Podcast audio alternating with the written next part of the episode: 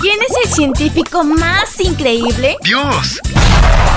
Bienvenido a la matutina de adolescentes y prepara lápiz y papel. El increíble laboratorio de Dios.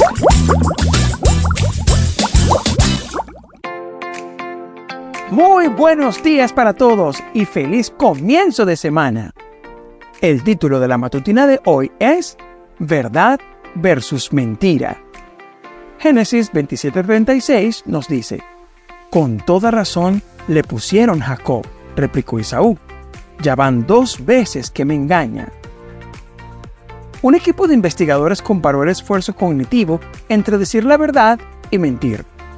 Su conclusión es que las respuestas veraces predominan en los adultos sanos y que mentir requiere un mayor esfuerzo cognitivo porque para decir una mentira, la persona necesita inhibir la verdad. Si alguna vez has cometido el error de mentir, probablemente estará de acuerdo con los resultados de la investigación. Requiere más esfuerzo engañar que decir la verdad. Jacob sufrió en carne propia lo difícil que es engañar. Él engañó a su padre y a su hermano para obtener la bendición de la primogenitura, pero sufrió terribles consecuencias causa de su mentira. Tuvo que huir de su casa, no pudo volver a ver a su madre y saboreó su propio veneno siendo engañado varias veces. Pero Dios no abandona a los engañadores arrepentidos. Jacob quería una vida diferente. Ansioso por volver a encontrar a su hermano, al que había engañado, se aisló en un valle para pedir el perdón y la transformación de Dios. De repente, alguien se le acercó, pensando que era un enemigo. Jacob comenzó a luchar desesperadamente por su vida. En medio de la batalla, se dio cuenta de que no estaba luchando contra un ser humano.